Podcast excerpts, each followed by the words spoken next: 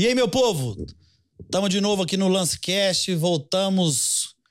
E, rapaz, hoje eu tô enjoado, viu? Pra te falar bem a verdade. Tô metido. Pra te falar bem a verdade, eu tô sistemático hoje. Gente, antes de eu apresentar meu convidado, assim, com muita alegria, eu acompanho esse cara pelas redes sociais, acompanhar pela televisão. E, rapaz, hoje nós vamos ter história bacana aqui. Eu queria deixar para vocês, primeiro, que sigam a gente nas nossas redes sociais, que vá até o YouTube do Lance Rural, deixe seu sininho, compartilha com seus amigos para receber de 15 em 15 dias. A gente está lançando o nosso Lance Cash. Aguardem para 2024 nós vamos ter umas surpresas bem boas aí. Vamos ver se nós dá conta de soltar um ao vivo. E siga a gente também nas nossas plataformas, todas as plataformas de podcast em todo o Brasil. Nós estar tá lá com tudo. O Instagram nosso do Lance Rural, tem o TikTok, tem o Kawaii. Nós tá em tudo quanto é lugar que vê nós. Gente, já vamos ser mais ligeiro, porque hoje eu acho que vai render tanto. Nós estamos. Um tempo é grande. Mas eu tô aqui com um amigo meu que eu conheci hoje, tô muito feliz por isso, por é um cara que tem uma história de vida muito bacana. Tem um cara que correu atrás do seu sonho e que inspira muita gente que o sonho a gente tem que fazer, ir atrás e correr atrás que dá tudo certo. É só ter perseverança, fé, força, trabalhar que dá tudo certo. Tô com um cara internacional, meio canadense, meio brasileiro, meio de todas as Américas. Eu tô aqui com Felipe Massete, o Cavaleiro das Américas. Felipe, muito obrigado por você ter vindo aqui no nosso, no nosso Lancecast. Eu sei o tamanho da sua agenda. E, assim, quando a gente se falou, separou tudo para poder vir aqui conversar conosco. Eu me sinto muito honrado de ter você aqui no nosso Lancecast, porque você é um cara diferente, tem uma história maravilhosa cara que já deu conta de gravar três, de gravar, não, de escrever três livros contando história. Nós vamos contar um pouco disso. Inúmeros vídeos fantásticos, documentários premiados no mundo inteiro. Me conta um pouco. Muito obrigado, meu amigo. Obrigadão de você estar aqui. Que isso, obrigado a você. Eu cheguei dando presente. Opa! Tá aí, vai ganhar o terceiro livro. Cavaleiros das Américas, a última cavalgada. Depois tem que autografar pra mim. Na pô. hora, filho, com sangue. E você falou duas palavras, faltou a terceira aí que eu sempre, que eu sempre escrevo, no, escrevo no livro: foco, força, só faltou fé. fé Graças a Deus, é essas seis palavras aí que eu tô aqui hoje. E é um prazer estar aqui com você, cara. Obrigado pelo convite. Não, obrigado demais. O Filipão, nós temos. Cara, eu tenho tanta curiosidade aqui. Sua caixinha de perguntas, ela encheu, moço. Aí sim. Lanas, parabéns, viu? Essas caixinhas de perguntas sua tá assim, fantástica. Tem cada pergunta maravilhosa aqui e eu vou direto num ponto aqui. Quero falar um pouco de você. Sim. Tá. Então vamos aqui, que eu escrevi aqui. Felipe Mazetti mais conhecido como Cavaleiro das Américas. O Felipe é jornalista. O Felipe é um cowboy, um aventureiro, um cowboy original, gente. É raiz, não é cowboy Nutella, não. Ele é raiz mesmo. Igual nós mesmo, que vocês sabem muito bem disso. O Felipe é o único brasileiro e a pessoa mais jovem a percorrer 27 mil km de cavalo, jovem. Não é brinquedo, não. E é considerado o primeiro brasileiro a atravessar toda a América a cavalo. O rapaz passou em 12 países e teve muito dificuldade, muita força, muita fé, muito foco e gastou oito anos para fazer essa, essa jornada espetacular. Felipe, eu dividi seu, o nosso o nosso Lancecast aqui em algumas etapas, porque você é um cara tão especial que eu acho que a gente vai dividir um por, por etapa, porque tem tanta coisa bacana sua que eu precisei de dar uma, dar uma, uma mexida no meu script aqui. E dentro disso que eu te apresentei aqui, eu queria que você contasse pra gente, cara, um pouco da sua história. Uma história, assim, de moleque mesmo, que eu sei que você é moleque raiz mesmo, igual nós aí.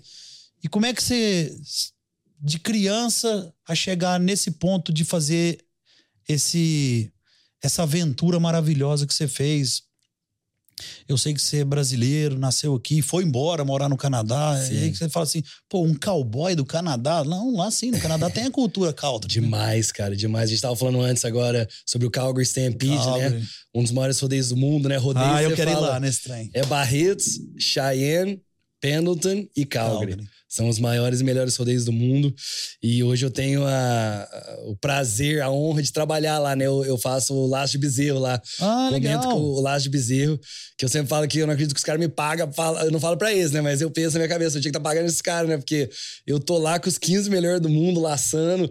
Tuff Cooper, é, Corey Solomon, só os fera. E hoje são meus amigos. E, e, Então, cara, eu nasci aqui no Brasil, que nem você falou, no interior de São Paulo, Espírito Santo do Pinhal.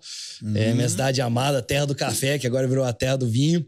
E o cavalo sempre foi um constante da minha vida, sabe? Meu pai, o, o Iso, ele fez o primeiro rodeio de Pinhal em 1986. Pô, legal. Um dos primeiros de São Paulo. Meu pai já montou em touro, já montou na cela americana, fazia team penning, partação. E ele foi o primeiro herói, né? Queria ser um cowboyzão que nem, que nem meu pai. pai né, e ele me deu o nome Felipe, ele e minha mãe, Dona Cláudia porque quer dizer um amigo dos cavalos, o significado do nome, né? Não sabia. Então já tava no sangue antes de nascer. E quando eu nasci, tem foto minha do meu pai no alazão velho, não conseguia nem andar, falar, era bebê mesmo. E já tava na cela com meu pai. Então, o cavalo sempre tá na, na, veia, né? No sangue. E ali em Pinhal é uma cidade pequena, né? Que, que tá na roça, né? Fazenda, uhum. é, é aquele negócio, aquele trem que você conhece, né? E com nove anos de idade, cara, minha vida mudou completamente. Meu pai chegou e falou: nós vamos mudar pro Canadá. Falei. Canadá, é perto de Cuiabá, não sabia onde que era, o que que era. Quando e... foi ver aquele mundo velho de gelo lá, moço? Falei, da onde que o pai veio me trazer? Cara, tudo era diferente, moço. Desde a cor do asfalto, é, os doces, a casa que a gente mudou. Foi bem louco, assim, o primeiro dia de, de escola. Eu sempre falo que aquele momento me ajudou a, a ser quem eu sou hoje, sabe? Uhum. Porque foi o primeiro momento que eu olhei a, diversidade nos olhos, sabe? Primeiro dia de aula, eu não falava inglês, não conhecia ninguém. Nossa. Imagina, quando você é criança com 9 anos de idade, é difícil você mudar de cidade. Imagina você mudar de país, moço. Eu chorava, chorava, não queria ir. Não... Enfim, é, primeiro recreio já com uma bola de futebol, já fiz meu primeiro amigo e vi que o monstro não era tão grande, aquele medo que a gente sente. E aí o pau torou, cara. Eu laçava bezerro lá, é, lacei bezerro minha, minha vida inteira lá no colegial, na escola. Acabei estudando jornalismo. Gosto muito de contar história, de escrever. E... É, eu ia te perguntar até isso, porque assim, do mundo agro, nós do mundo agro, exemplo, aqui no Brasil, ah, ou eu vou ser veterinário, ou ser zootecnista, vou ser agrônomo, e você veio para uma vertente de jornalismo. Sim. Você sabe que era assim, foi assim, primeira, primeiro sonho era ser veterinário. Acho que como tudo, todo, todo mundo que mexe cavalo. Que é... Só que, velho, química, física, matemática não entrava na minha cabeça. Não tinha jeito. Aí. Tive esse problema. Não, tinha, então, exatamente. Aí, a outra opção era ser ferreiro. Porque é, o, o, cara que me ensinava lá, sabe, Zerro, ele era ferreiro. E a gente, como imigrante, não tinha muito dinheiro lá no Canadá. Então, para mim pagar ele, eu trabalhava para ele. Uhum. Ele me ensinava lá, sabe, Zerro, eu trabalhava para ele. Então, eu, eu ajudava ele a ferrar os cavalos. Falei, ah, você é ferreiro. Eu trabalhei um verão com ele ferrando cavalo. Quase morri. Falei, nunca mais. Aí, o meu pai falou, mas você gosta tanto de contar história. Por que, que você não, não, estuda jornalismo? Você pode estar tá trabalhando nos rodeios, pode ser um jornalista no meio do agro, do cavalo, do boi e, e contar a história. Eu falei, ah, perfeito, aí você tem jornalismo, nunca mais ia pra trás. Cara, mas seu pai era fera, hein? Ah, meu pai é o cara, né? A gente pra dar essa ideia, assim, pra, te, cara, te direcionar. Olha que coisa bacana. Meu irmão, hoje eu tô aqui graças aos meus pais, né? Eu, eu acho coisa que é, linda, velho. nós somos uma reflexão dos nossos pais. Você vê, fala, pô, como é que esse cara terminou na, na cadeia? Foi bandido. Olha a história dele. Puxa o pedigree dele. Pô, puxa, exato. puxa o pedigree dele, cara. E você vai ver que ele não teve amor, ele não teve carinho. Talvez o pai dele roubava também. E eu tenho muita sorte que Deus me pôs uma família, minha mãe e né? meu pai, irmão. São os melhores da história. Eu tô aqui hoje graças a eles. Muito bom. Filipão, vamos já começar a mexer no nosso, na sua gavetinha dos seus sonhos, assim. Bora. Gavetinha do sonho. Como é que é, a história. Como é que surgiu essa história sua de falar assim, cara, eu vou sair do Canadá e vou chegar lá no Barretão? Cara, tudo isso nasceu graças a um livro, a importância da literatura, né? Quando eu era criança, é, primeiro que eu era a criança mais medrosa do mundo, né? Então meu pai desligava a luz do quarto, tinha quatro anos de idade, chorava, chorava, não queria dormir. O monstro tá debaixo da cama, atrás da porta. E meu pai chegava minha, no meu quarto, contava uma história para mim, para mostrar que o medo não existe, que o medo é um monstro que vive na nossa mente e você não põe de lado, você não faz nada com sua vida, né? Uhum. E ele contava a história do M. Tifoli para mim, um suíço que em 1925 arriou dois cavalos crioulos, Mantia e Gato, em Buenos Aires, na Argentina, e cavalgou até Nova York, nos Estados Unidos. E esse livro, cara, conta toda a história. E eu ficava fascinado voando, né? Eu lembro lá em Pinhal, no, no petiço, né? No cavalinho lá no sítio, e fingindo que eu era o suíço, né? Nadando aqueles rios cheios de crocodilo, deserto do México, os Andes, tiro. E, cara, cresci a vida inteira com aquele negócio na cabeça, né? Foi uma coisa muito gradual, assim, sabe? Foi passando um ano, fui pro Canadá, mas a história nunca saiu da cabeça. Aí, quando eu tava no último ano de jornalismo, que você começa a pensar, né? O que, que eu vou fazer agora? Uhum. Vou trabalhar em jornal, vai ser televisão, vai ser revista. Aí veio aquele negócio na cabeça, né? O suíço. Falei, nossa, que livro era bom, hein, cara? O cara viajava 3 km por hora, 30 km por hora. A, a cultura que ele mostrou dos países né, de forma diferente. Falei, será que hoje em dia o povo tá viajando a cavalo ainda? Porque 1925 é totalmente diferente, né? Os caras claro. não cruzavam continentes a cavalo, não. mas pra ir de São Paulo a Campinas, os caras iam a cavalo. Tinha os lugares pra parar, né? Os hotelzinhos, o próprio rodeio de Barretos foi criado através da, das comitivas. Exatamente. Que vinha, que vinha pro Primeiro frigorífico. frigorífico do Brasil, é. ângulo lá, os caras traziam boiada, por isso que criou. Exatamente. Era essa cultura, né? De estradão, de tocar boiada. E, e aí, entrei na internet e joguei no Google, descobri a Associação de Cavaleiros de Longa Distância, The Long Riders Guild.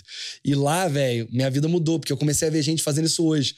Tinha um cara lá na Rússia viajando a cavalo, outro no México, Caraca. outro na Europa. E aí foi aonde é, eu sempre falo que o sonho se tornou um projeto. Um dia eu entrei no Facebook, juntei toda a coragem que eu tinha na minha vida, que eu sabia que o povo ia meter a rei em mim, né?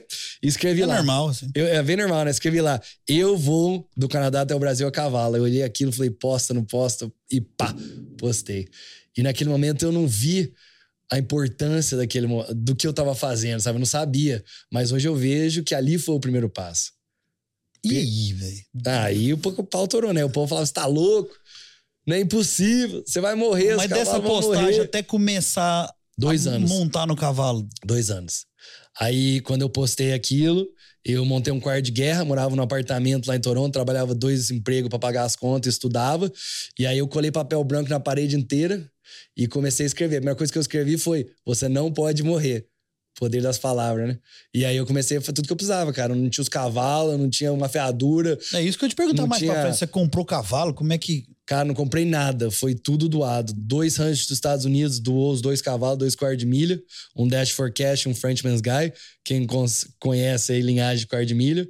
Aí uma produtora dos Estados Unidos comprou o projeto para mim filmar um documentário para eles. E a, desde a da cela, o cargueiro, a barraca, tudo que eu precisava veio de patrocínios. E aí, 8 de julho de 2012, eu dei o primeiro passo aí nesse sonho de cavalgar de Calgary até Barretos. Ufa! Mas peraí, peraí. Dentro dessa conversa aí tem muita coisa.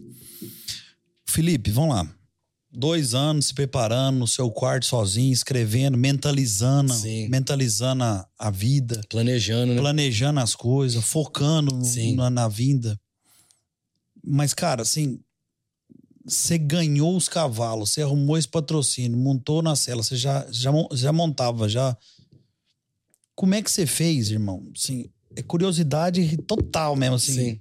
Não tinha GPS. Naquela época já tinha o GPS e o Garminzinho quadradinho. Cara, tinha um GPS, mas eu usava muito é, mapa.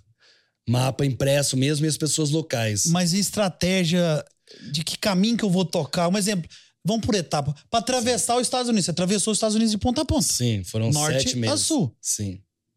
E como é que é isso, cara? Como é que. Então. Como é que você vai parando?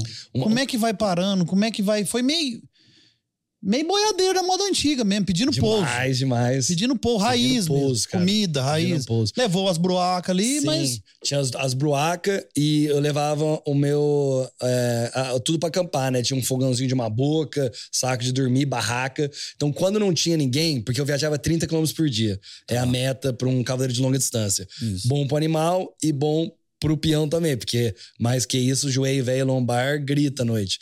Aí Nesses 30 quilômetros, você começa a olhar, né? 25, você já começa. Tem fazenda, tem roça, tem uma casa, tem uma venda, tem alguma coisa? Se tem, você bate na porta e pede ajuda. Se não tem, aí você tem que ter um lugar que tem água para os cavalos, tem um, algum lugar para amarrar os cavalos. Aí você amarra os fios e arma a barraca, monta ali o acampamento. Outro dia. Você levava uma barraca também? Levava a barraca. E nessa brincadeira, perigos de bicho, gente. Porque às vezes. Eu acho que gente, dá- gente é mais perigoso que bicho. Ah, pior, né, cara? Matei uns bichos perigosos também. Peguei uns urso pardo, que é um animal que pesa o mesmo um touro de rodeio. É. Ele escala a árvore, sabe nadar e corre a 50 km por hora. E peguei de tudo, cara, que você imaginava. Fiquei em casa de narcotraficante, é, tive cavalo que foi atropelado. Bateu sem querer na casa do. Não, sem querer não, irmão. Ali sem querer, filho, você come bala. Lá não tem sem querer. Mas como é que você bateu na casa do cara, velho? Faz amizade antes, faz Ah. amizade. Fiz amizade com um pecuarista, Hum. é, que conheciam eles pra me ajudar a cruzar as fronteiras, né? A, a parte mais difícil que eu fiz não foram os desertos, não foram as montanhas, são as fronteiras, né? Existem barre- barreiras sanitárias Isso. Que você conhece bem, né? Com Uhum. gado é a mesma Isso. coisa. E, e com cavalo é isso, né, cara? Tem um país que tem mormo, outro não tem, anemia não tem. Então, cada país tem as suas regras, as suas leis, quarentena, exame, exportação, importação. E na América Central era tanta burocracia que eu não conseguia cruzar. Porque geralmente quem leva cavalo de um país pro outro é um criador, um cara comprou um cavalo nos Estados Unidos, vem de avião para o aeroporto, é uns jogos pan-americanos, uma Olimpíada. Existe o mapa, tá por trás, né? Todo mundo por trás para criar uma lei especial para aquele evento.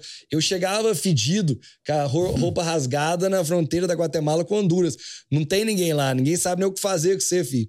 Aí eu tinha que fazer amizade com os narcotraficantes, eles me cruzavam ilegal ali para poder continuar a jornada. Deixa eu te fazer uma pergunta. Não sei se era agora ou mais pra frente, mas é uma curiosidade que veio na minha cabeça aqui agora. Ô, Felipe, quantos cavalos você usou, meu? Foram 11 cavalos. 11 cavalos para fazer as três jornadas, né? Foram três jornadas. Canadá-Brasil, que foi a Uhum. primeira, de Calgary, Stampede até Barretos. Aí eu fiz. Esse foi 11 cavalos. Não, esses foram três. Três? Os mesmos cavalos. Três cavalos? Só três cavalos? Só três. Eu saí com dois quartos de milha e ganhei um Mustang dos índios americanos no Novo México e cheguei com os três, aposentei os três aqui no sítio da família. Caramba, três cavalos, mano. Achava que era mais.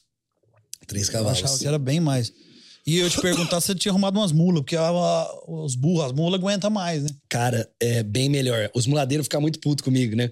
Como é que você não foi com mula, com burro? Falei, filho, contar vocês quando eu precisava de dois Não cavalos. tinha, é. Ninguém me deu. Cavalo dado não olha os dentes, né? Justamente. Então, o que veio foi mais difícil fazer com os quartos de milha. Dash for Cash é um animal extremamente sensível, né? Uma linhagem de corrida. Então, eu tinha que parar mais, é, tinha que descansar mais. Mas você faz, o, né? Você faz com o que você tem, né? Caramba, três cavalos. Eu jurava pra mim mesmo que você falou, rapaz, só deve ter arrumado uns 10 cavalos e tal. Que também não era fácil ficar pedindo as coisas. E também é difícil, né, cara? Outra curiosidade, Felipe. é, Responde se você quiser. É, cara, quanto você gastou? Cara, deu mais de um milhão de dólares. Porra. Mais de um barão. Mais de um barão. De dólar, né? 5 milhões de reais. É caro, irmão, é caro. Você você sabe, você ter animal na fazenda é caro. Imagina você ter animal no meio da Guatemala, Nicarágua, Panamá e, e tem muitos imprevistos. É, como eu falei, toda a fronteira, importação, exportação. Tava com câmera, né? A gente filmou um documentário. Se eu não tivesse o, o patrocínio, eu tava falando pra você antes, né? De entrar aqui. Quando eu fiz seis matérias pro Fantástico. Quando saía ou sai a minha notícia é, no Fantástico, tem 10 mil comentários, né? Uma rede gigante. E 9.555 é sempre. "Ah, Se eu fosse milionário, eu também ia viajar às Américas a cavalo, né? As pessoas acham que, que é fácil, né, cara? E, e quando você lê meu livro, quando você assistiu o documentário que vai chegar até o final do ano aqui no Brasil, é, você vê que eu não tinha nada, cara. Eu não tinha como fazer isso. Foi nos dentes, foi na raça, na vontade.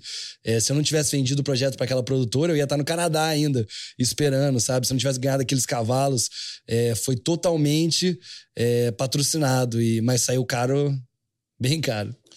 Não, porque é, a gente pergunta isso, porque, tipo assim, até porque eu acho que, não sei se alguém já te fez essa pergunta, eu falei, gente, é muito fácil sair de lá. Não, mas tem todo um investimento por trás disso tudo. Tem todo um. um- não é eu vou montar num cavalo aqui e vou sair lá do lado de lá. Porque eu já tô assustado aqui comigo de ser três cavalos, pra ser bem sincero. Sim. Porque, assim, eu ando a cavalo, eu, eu sei, já, já participei de, de, de, de cavalgada, de tudo. E sim, é complicado, cara. E sim, e aí você foi no tempo dos animais também, né? Tem que ir no teu tempo e no tempo dos caras que É. eles são seus seus São suas seus pernas, filhos, né, irmão? Literalmente seus filhos, É. sabe? Eu falo que eles são uma conexão do é, gigantesca comigo, uma extensão do meu corpo. E o mais legal, o que, que me impactava da jornada do suíço lá atrás, que eu contei pra você, o M. Tifley, Uhum. não era os países que ele cruzou, não era, sabe, quantos anos demorou, era Mancha e Gato e ele. Eles se tornaram uma família, uma manada. E o legal é que ele saiu com os cavalos e chegou lá com os mesmos cavalos, né?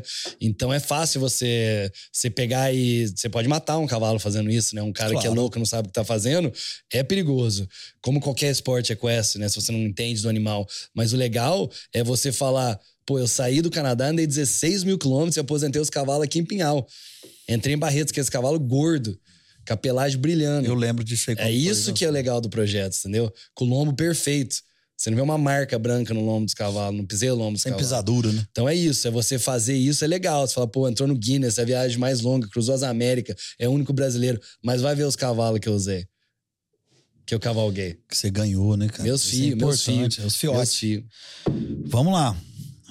Tem muita... Antes de nós entrar aqui na nossa, na nossa, no nosso livro, né, pra, pra gente ir por blocos assim de, de, de viagem, existe um lugar que você passou nessa trajetória assim que você, você, você mais gostou de ser bonito? Você falou, nossa, que lugar maravilhoso. Duas perguntas: o lugar mais maravilhoso e o maior perrengue que você, que você, que você teve, assim, um perrengue, perrengue bruto mesmo. Cara, é, o que me impactou muito foi o Pantanal. Eu entrei por Corumbá, Mato Grosso do Sul, ali, Sim. Porto Quijaro, é, na Bolívia, e cruzar o Pantanal, cara, eu nunca vi tantas espécies de pássaros, animais, é, a cultura pantaneira. Você entrou no Pantanal ali, veio por Miranda, por ali, do Bodoquena ou subiu? Exatamente, exatamente. Pra. Campo Grande, você conhece aquela. Conheço. Morei em Campo Grande três anos. Na Fazenda Bodoquena, Na tive, fazenda Bodoquena. tive a oportunidade de, de conhecer, né? E, e toda essa cultura, cara, da- das comitivas ali, do, do homem, né? Do Pantanal, o pantaneiro. quebra torto da vida, Exatamente, cara. É, é, é uma coisa assim, é uma cultura muito, muito linda. Que Nosso não... Brasil é lindo. Maravilhoso, cara. O tanto de cultura que a gente tem aqui. E, e foi muito impactante pra mim, sabe? Eu gostei demais. É lindo o Pantanal. E, cara, o maior perrengue que eu passei é, foram vários, né? Mas pra escolher um aqui, é, foi em Honduras. Eu tava em Tegucigalpa, é, descansando. Um dos meus cavalos tinha machucado. Fiquei um mês parado lá, que era o único veterinário que tinha pra cuidar de cavalo, de equinos. E, e eu tava na casa de uma família e uma certa noite o dono da casa tentou matar a esposa dele com cinco tiros. Ô, louco. E eu era a única pessoa ficando ali naquele momento, No meio daquele no tiro meio cruzado. daquele tiroteio, não sabia se ele tinha matado ela, não sabia se ele ia vir me matar, porque eu era a única pessoa que tava vendo aquilo acontecer. E, e é isso, cara. é- São momentos que você acha que, que vai acabar tudo, né? Mas é, acaba sendo é, um dos maiores legados que eu levo comigo são as lições que eu aprendi, né? E, e- um dia um jornalista perguntou pra mim qual foi o momento mais alto é, da, sua, da sua vida, da jornada, é, e o que, que você aprendeu, e o momento mais baixo, o que, que você Uhum. aprendeu. E eu percebi que nos momentos altos você não aprende nada, né? É, na, Vai na emoção, vai embora. é quando você sofre que você aprende, né? Com certeza. Que no gostoso vai toca pra frente, né? A gente é acostumado a tocar pra frente. Com certeza. E toca, e vamos, e vamos, e vamos. Só que no, nos perrengues é que você pensa, né? Com certeza. Pensa o que, que tá acontecendo, pensa no que, que vai fazer, pensa no que vai acontecer, pensa na família, pensa em tudo. Passa pode chegar um filme aqui, Lana. cabeça. Pode, pode vir aqui, ela, que ela Nossa, quer. eu tô, essa- eu tô tossindo aqui, uma desculpa, garrafinha gente. d'água lá pra ele. Ô, isso é, é Jaguariúna. A culpa é Jaguariúna. Nossa senhora, moça. Nós vamos chegar nessa, tô tá, numa, nessa tô etapa numa lá. tosse. Filipão, Ah, pra gente encerrar essa primeira viagem, sim. Sim, cara, eu acho que eu acompanhei isso pela televisão, acompanhei pelos documentários, depois vi alguma coisa. É, a sua chegada em Barretos, né, cara? Sim, nossa. A emoção da chegada em Barretos, a chegada naquela arena maravilhosa, naquele buracão lindo, aquele mundo de gente. E, e como é que foi isso pra você? Eu acho que segurar isso, essa. Eu acho que eu dava um infarto lá se fosse eu. O coração Quase não aguenta, infartei, não. Quase infartei, filho. Segurei nada. Chega lá e segurei você nada. recebeu uma estátua, cara. Você, Derreti. você tem uma homenagem Muito louco. dentro do parque de exposição de Barretos que, assim, um, um rodeio maravilhoso do mundo. É. Se não for o maior do mundo. Mas para nós aqui brasileiro ah, é, é, o maior, maior, do mundo. É o maior, é o maior do mundo. Você chegar naquele Barretos. Como é que foi essa chegada lá, irmão? Cara, foi triunfal, é, emocionante, filme de Hollywood, literal, assim. É, 40 mil pessoas, minha família, minha avó, é, pessoas que tinham sido importantes pela jornada vieram também. E eu com os meus três filhos ali, né, cara? Que todo mundo falou que era impossível, que eu não ia conseguir. E quando você, passa debaixo do palco ali, né? Você desce uma rampa Isso, é. atrás de Barretos, onde estão os animais ali de os pulo dos dois lados. Aí você passa debaixo do palco. E eu tava ali debaixo, né? Tudo escuro. E passaram um vídeo é, lá no telão sobre a jornada. E ficou em silêncio, assim. Você podia, tipo, derrubar um lápis e você escutava o povo. Aí, de repente, Cuiabano Lima pegou, terminou e chamou. E agora com vocês, Felipe. Felipe Mazé. Nossa, aí eu saí, cara. Nossa, chorei que nem criança, moço. Chorei, agradeci muito meus animais. Eu sempre falo que é, parecia que meu espírito tava fora do meu corpo, sabe, cara? Parecia que eu tava vendo aquilo de muito longe. Eu me senti muito próximo a Deus ali naquele momento. E só agradeci, muita gratidão. Muita gratidão a todas as pessoas que me carregaram. Como eu falei, foram 30 quilômetros por dia, cara. E eu fui de casa em casa, de família em família, é, pecuaristas, pessoas é, que às vezes tinham tudo, outros que não tinham nada, que foram anjos da guarda para mim, sabe? Literalmente me carregaram. Se não fosse eles, eu não teria conseguido. Foi um momento assim, único que me levaram para conhecer a estátua minha. Eu tinha 27 anos de idade, né? Eu olhando aquilo. E você não, não é sabia é possível, já? Você sabia? Eu sabia, mas não sabia a dimensão, né? Tem mais de 5 metros de altura. Maravilhoso. E aí é engraçado que tinha um menininho lá que ele foi. É, tinha um stand, né, pra conhecer os cavalos, conversar comigo e ver a estátua.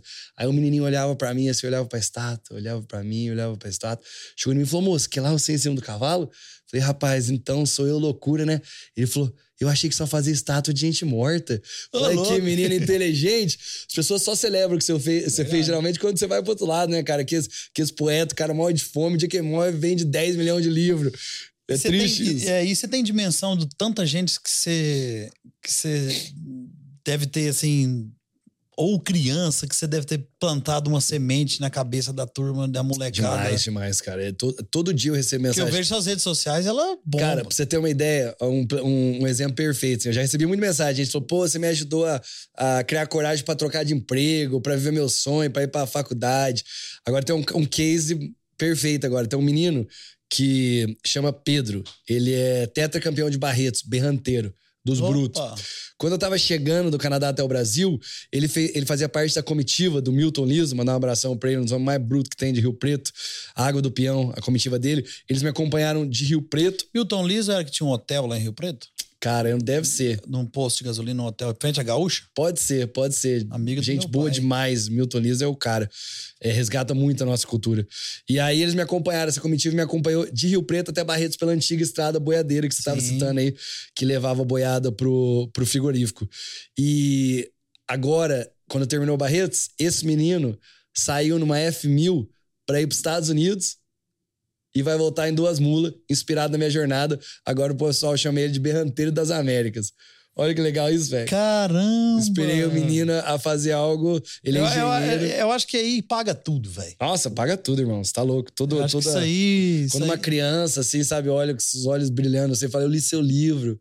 É. Você fala, caraca, velho. Eu vou ler. Os tiros, urso, é, tudo vale a pena, porque eu acho que eu, eu sempre busquei criar um legado, cara.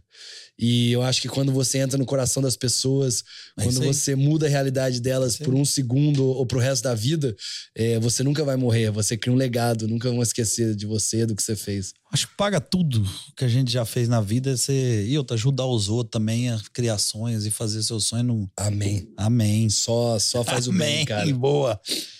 O Felipe, outra pergunta, assim, curiosidade que me veio aqui agora, assim, bate pronto. É, você ainda tem contato com essa turma dessas fazendas que você passou? Você ainda Cara, muitos, às vezes fala, troca ideia, visita. Vejo as crianças crescendo, é, ter, vai ter filho, já vira neto, é muito legal, cara. Pelas redes sociais, né? Pelo Instagram, pelo Facebook, eu consigo conversar com várias pessoas das Américas hoje e, e quero um dia fazer um outro projeto, quando eu for mais velho, de pegar uma caminhonete e visitar essas pessoas. Ver como é que tá, né? Ver Depois... como é que tá, o que aconteceu, essas comunidades, essas pessoas. Porque é uma conexão muito forte, sabe, cara? O sofrimento é tão grande, você tá sozinho. E e acaba sendo uma, uma coisa muito diferente para eles também, que quando você entra na casa dessas pessoas, é como você se torna família delas rapidamente, sabe? Então a conexão é muito forte. Bom demais. Filipão, vamos lá. Agora já vamos entrar na turma dos livros aqui. Rapaz, tem tanta pergunta aqui que a hora que eu entrar nela, nós vamos fazer uma, uma, uma metralhadora de pergunta aqui. Cara, em 2017 você lançou o seu primeiro livro, né? Contando a história, Cavaleiro das Américas, onde você relata a sua jornada, os desafios, tudo que a gente já falou aqui agora.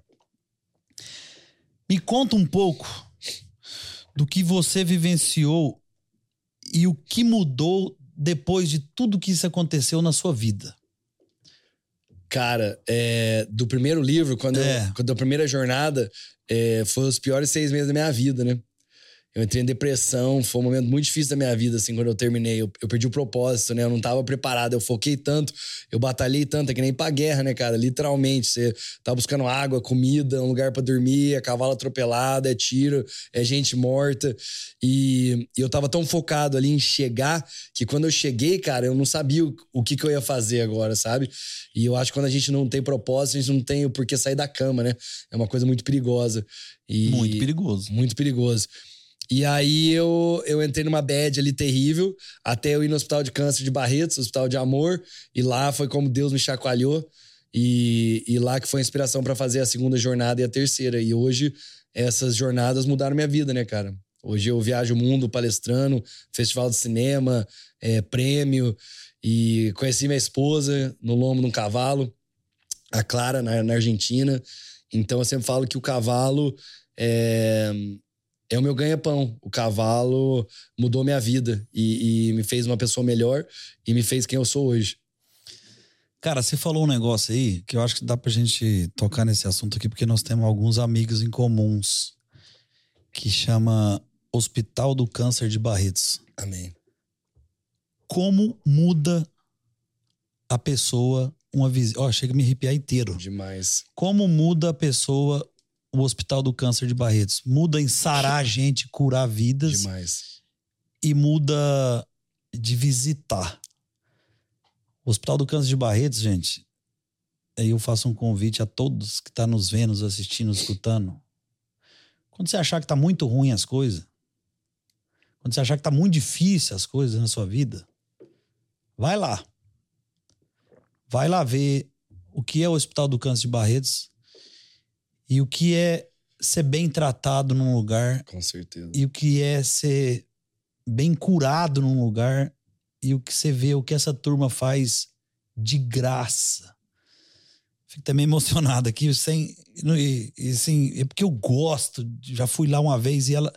A minha ida em Barretos, é no Hospital do Câncer, pelo canal Rural, faz três, quatro anos isso, para conhecer o Henrique, para a gente fazer um projeto aqui. E eu já Boa. conheci o Rubiquim.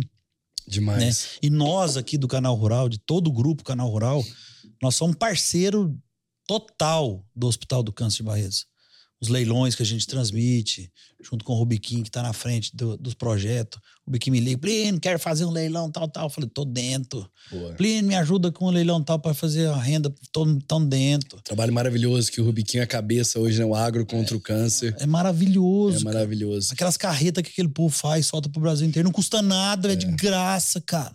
Não, eles salvam centenas, milhares de pessoas todos os anos. A sua vida muda quando muda. você pisa ali dentro. E é a força da, da pecuária, né, cara? É o agro, na veia. É o agro, a gestão, né? Você, eles mostram o Henrique Prata, o Rubiquinho, todos que trabalham lá. Todo. Que com, com um trabalho honesto, você Vai consegue embora. criar um hospital de primeiro mundo no Brasil, né? Que a gente tem tantos problemas aí na, na parte da saúde.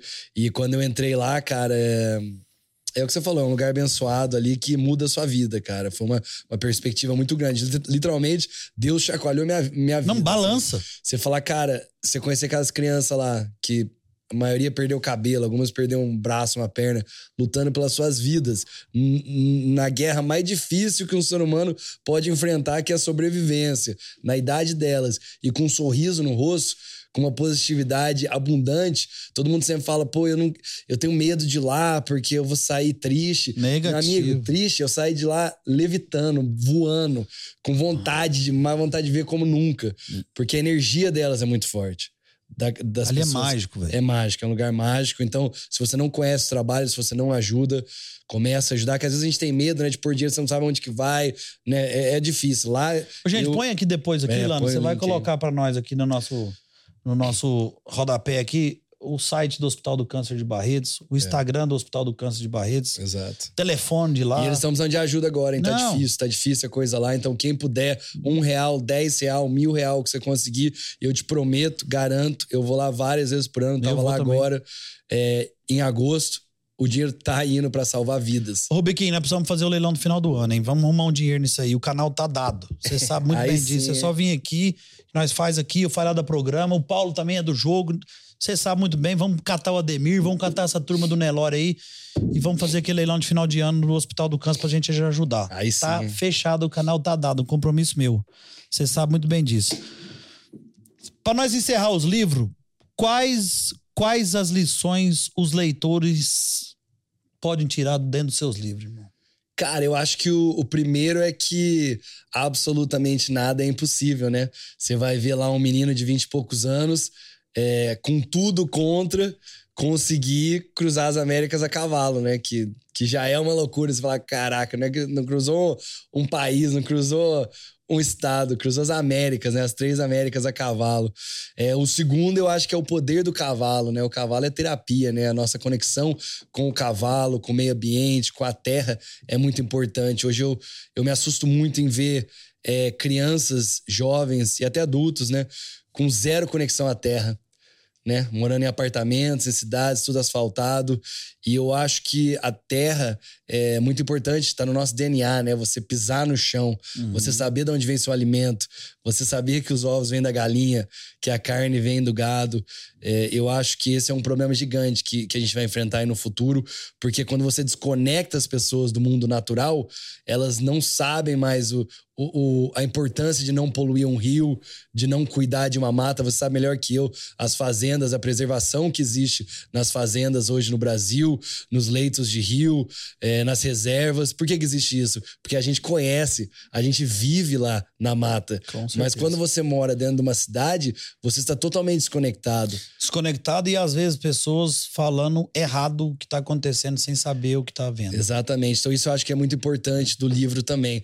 Apesar de ser uma história fascinante, né, cara? É muita aventura. O pessoal que lê o livro É, sempre na fala. veia, aventura na é, veia. aventura na veia, mas os caras falam, as pessoas que lê o livro falam, cara, eu tô tendo pesadelo, que eu não acho água, e os narcotraficantes estão atrás de mim. Então é muito legal ver que, que a imaginação das pessoas voam com o livro. E a importância, né, cara? Se não fosse um livro, eu não teria feito isso. Imagina que loucura. Meu Não. pai leu aquele livro pra mim quando eu era criança. Então, você não sabe quando você vai pegar o, meu livro ou qualquer outro livro e você vai ler e vai virar uma chave na sua cabeça, vai te dar um insight ou vai mudar a sua vida. Justamente. En- encaixando dentro dessa, dessa palavra, dessa pergunta, que, que, você, essa resposta que você teve, vamos falar agora um pouco desse projeto novo que você está trazendo pra gente, que eu acho que vai resumir e contar isso tudo. Você tem Sim. vários documentários, Sim. né? Premiadíssimos. É, você já montou uma, uma série e agora a gente tá vindo com um filme, filme mesmo, né? Sim. Que tá. Que sim, vai começar a ser gravado esse ano ainda. Já começou, já. Já começou a ser gravado esse ano e vai contar um pouco dessa história. Eu acho que daí pra frente, irmão, que a coisa vai pegar uma dimensão muito grande. Porque eu dei uma olhada nas suas séries e dei uma olhada no seu documentário, assim, ele. E olha que eu não sou desses negócios de ficar vendo essas coisas na televisão, mas ele firma a gente. né? É igual você falou do livro. Ele segura, falou: opa, peraí, deixa eu ver o que, que tá acontecendo aqui, o que, que vai ser pra frente. Porque a gente gosta dessa história Claro, claro.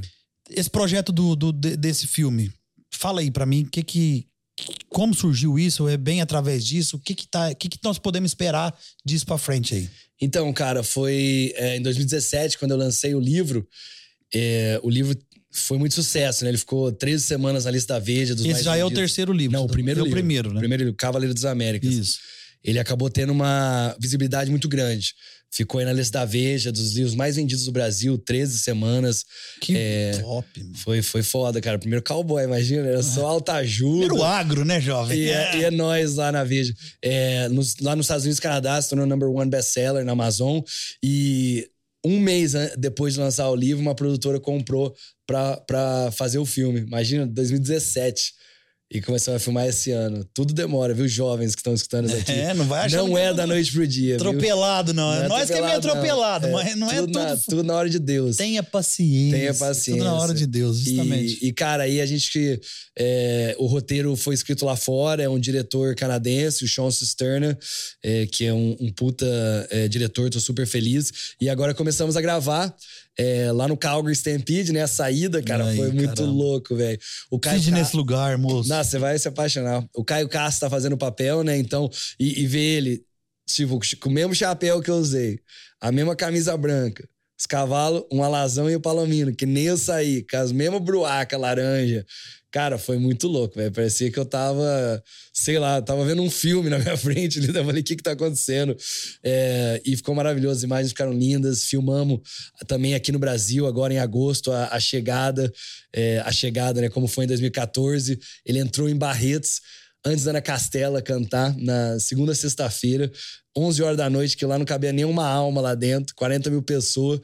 E aí o, o Vaquinha pegou o microfone lá e explicou o pessoal. Primeiro, ó, estão filmando um filme aqui, você lembra do Felipe, Cavaleiros Américas. Agora o Caio Castro tá fazendo o papel dele. Então, quando eu chamar o Felipe Mazete aqui na arena, vocês fazem barulho, hein? E aí, pá, na hora que chamou o povo, cara, quase fez mais barulho quando eu entrei. Fiquei puto. Falei, quando eu entrei, parece que não foi tão animado assim. Sabe porque é o Caio Castro? Ao senhor! Não, foi, foi, cara, muito louco, assim. Eu acho que sou. Eu sou uma das poucas pessoas que estou vivo assistindo ah. os caras fazer um filme da minha vida, né, cara? É muito. Verdade. É muito louco. Sou abençoado, cara. Eu vivo só de emoção em emoção. E agora a gente vai continuar filmando é até julho, agosto do ano que vem. Aí tem todo pós-edição. Acredito que em 2025 ele chega nos cinemas do mundo.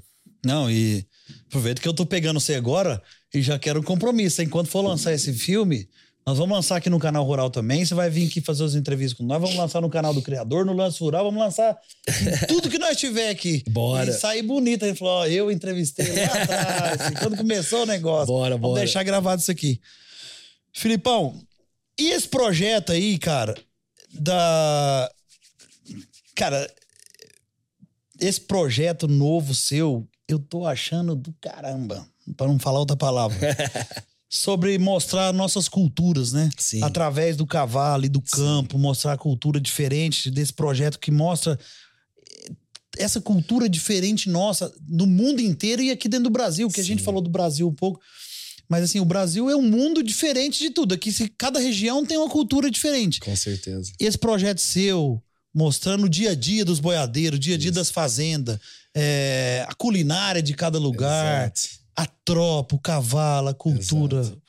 Conta isso aí, cara. Conta isso aí, porque isso aqui, eu acho que. Isso aqui, para mim, eu acho que vai explodir. Cara, é, é, o meu sonho, sabe? Esse é o novo sonho. Eu quero viajar ao mundo, é, em especial o Brasil, mostrando cultura através do campo do agro, da pecuária, do cavalo, dos moares. Então a gente vai começar a filmar agora é, em março do ano que vem, fazer o piloto, o primeiro episódio na Patagônia. Eu vou estar com uma família tradicional de gaúchos uhum. é, e a gente vai mostrar. Gaúcho argentino. Gaúcho argentino. Gaúcho. Mostrar o cavalo crioulo, o Angus, que é muito uhum. forte lá, a música gauchesca deles, né, que é muito tradicional, a culinária deles, o assado. Bom, hein? E no final de todos os episódios vai ter um desafio. Aí lá na Patagônia eu vou ter que montar na crina, que neles montam nos cavalos de pulo. E aí cada país vai ter, quando a gente for na, no Aqui norte... tá amarrado no, no, no É um tento que vai, e solta? É um tento que vai em volta do pescoço do cavalo, Isso. você junta com a crina dele e aí o pau tora. Solta o bicho e quem aguentar mais ganha. Vem, ah, velho, não vai machucar nesse começo, não. Não, pelo machucar Deus. não, machucar não, filho, sou peão velho. E, e aí a gente vai fazer. Eu quero fazer o Brasil inteiro, quero fazer uma temporada só dentro do Brasil, fazer a vaquejada, imagina? A vaquejada, a culinária que tem em volta, o cavalo pantaneiro, pantaneiro ali, a comida que tem que você conhece tão bem, a música. Aí a gente vai pro sul. Cada lugar é seu país, né, cara? Pega Cada do boi também. Então, tô super animado. O sertão baiano. Sertão baiano, tem muita coisa para contar. E eu acho, cara, eu acredito muito nisso, que pela globalização, se você for para São Paulo, para Tóquio, para Toronto, para Paris, você vai comer nos mesmos lugar. Vai. Você vai comer no McDonald's, as crianças vão estar tá dançando a mesma música no TikTok. Agora, quando você vai lá em Miranda, no Pantanal, meu filho, Lá você vai encontrar cultura, de verdade, raiz.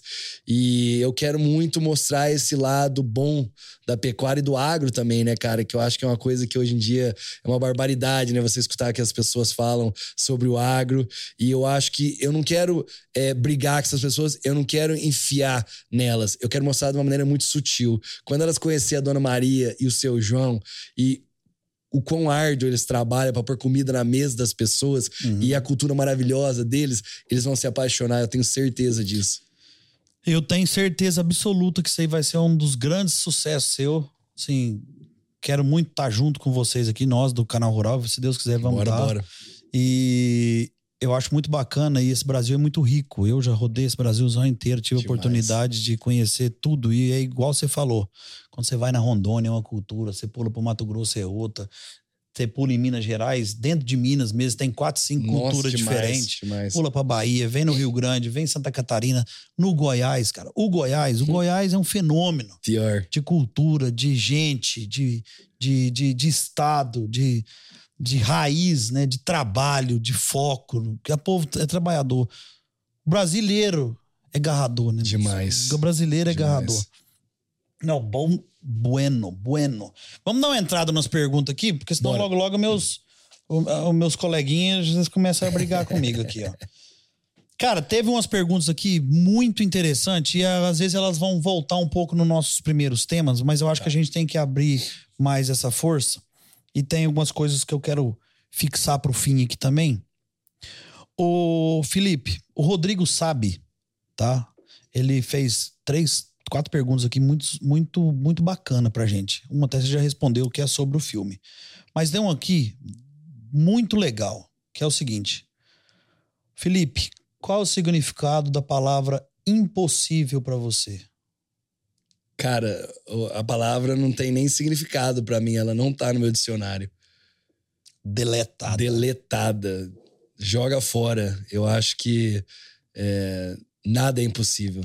E não é algo que eu li em um livro, não é que eu assisti num filme. Eu vivi isso. Eu sou prova viva disso. Sabe? O que eu fui fazer era impossível se você for olhar no papel, né? Lá atrás as pessoas falavam que era impossível. E hoje eu mostrei que não é.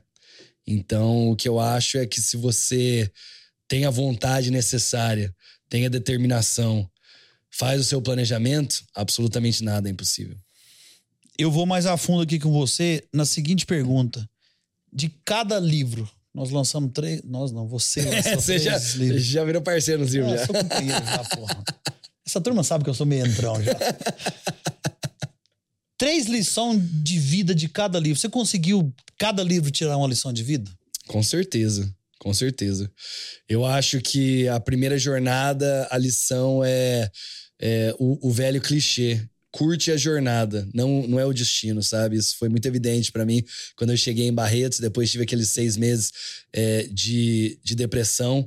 Eu acho que foi isso, sabe, cara? É, eu, eu foquei muito em chegar, em chegar, em chegar. E o charme, a coisa mais linda do que eu tava fazendo, era o dia a dia. Era estar com os meus cavalos andando 30 quilômetros no meio do México, era da Guatemala. Simples, né? Era, era difícil, mas é o simples. Né? Exato. Né? E quando eu cheguei, não mudou nada. O Felipe era a mesma pessoa, entendeu? Então, isso que foi a grande dificuldade.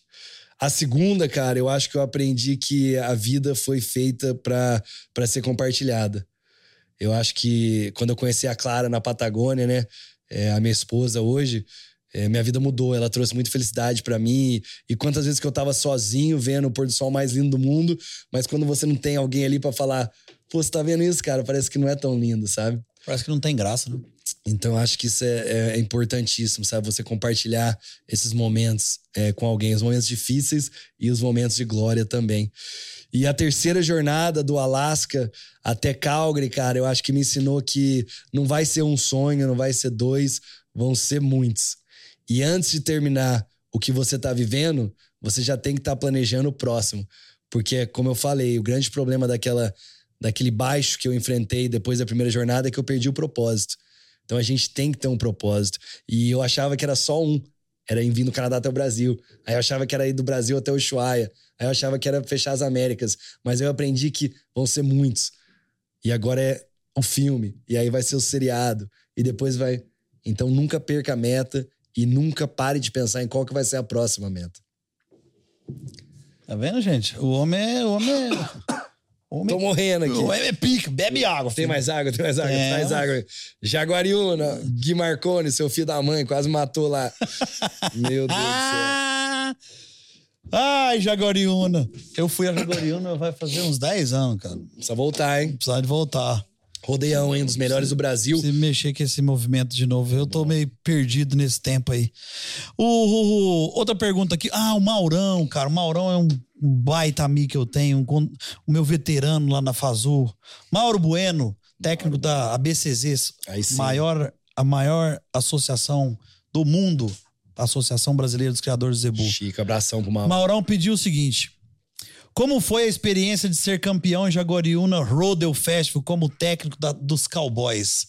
Nós vamos chegar nesse tema que também eu vou emendar depois a minha pergunta do, dos Cowboys.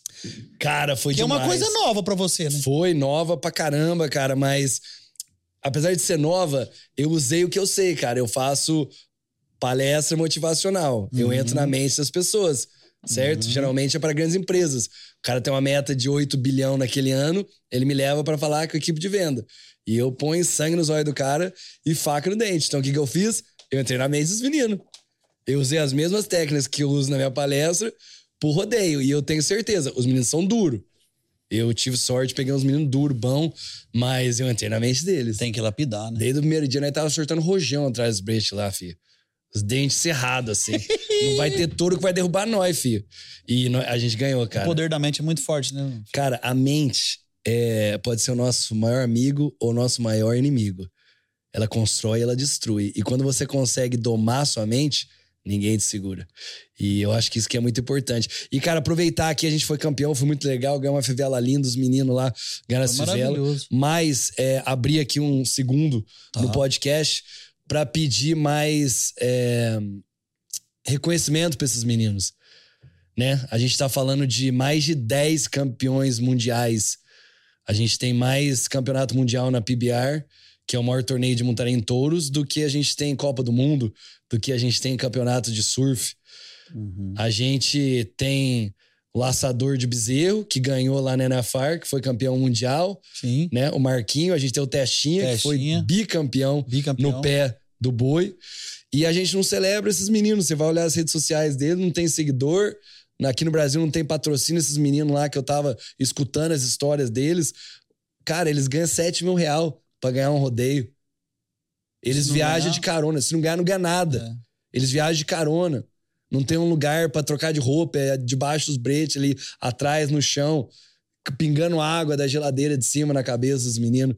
E eles enfrentam um touro, irmão. Eles põem a vida deles na linha. Põe na frente. para criar entretenimento, felicidade para as famílias do Brasil inteiro, viagem do Brasil inteiro montando em touro. Então, quero pedir para todo mundo que tá estando aqui: valorize mais os cowboys brasileiros. Valorize mais esses meninos, eles são embaixadores brasileiros, não só no Brasil, no mundo inteiro, levantando nossa bandeira. Então não é só celebrar os cantores sertanejos, que é legal, sabe? Que todo mundo segue e tal. Segue os meninos nas redes sociais. Se você tem uma marca, tem uma empresa, patrocina os meninos, incentiva esses meninos, porque eles merecem. Vou lançar um desafio pra você. Bora. Pra você me ajudar. Vamos trazer essa turma aqui? Bora. Bora? Na hora, filho. Fazer uma mesona grandona aqui, Cê ó. tá louco, dar uns gritos a pita aqui? Vai dar? Nossa Vai ser senhora. bom, hein? Bora. Tá convidado, vamos chamar essa turma aqui. Bora. Vamos chamar a turma inteira. Vamos, vamos. E agora o, o Lance Cash vai, vai te apoiar nessa, nessa Obrigado, fase irmão. de defesa dessa turma aí. Eu concordo 100%. É, eu, a minha vida inteira fui atrás de rodeio, gosto da festa, gosto da, do, do, negócio. Todo mundo sabe, meus amigos que estão tá me escutando aí sabem disso. É... Vamos ajudar essa turma, gente. É igual o Felipe falou. Nós temos 10 campeonatos mundiais. Mais de 10. Mais de 10 campeonatos mundial.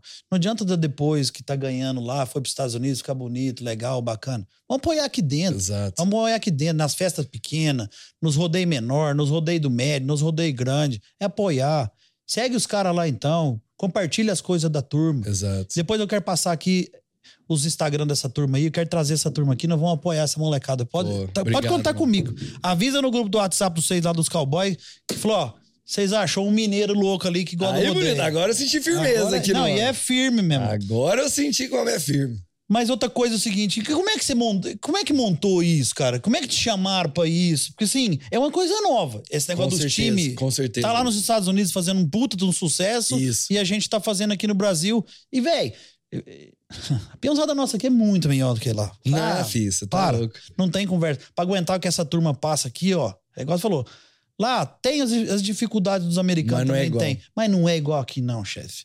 Não é igual aqui, não. Nego andar de carona, carro, velho, monta num ônibus aí, sai pra um rodeio, às vezes é pisado. Não tem um plano de saúde. Não, os meninos passam fome, irmão. Não tem um plano de saúde. Passa fome. Literalmente Entendeu? passa fome pra fazer isso. Nego tomar uma pisada de um touro, nego sabe o que, que é isso aí, meu amigo. E, cara, o...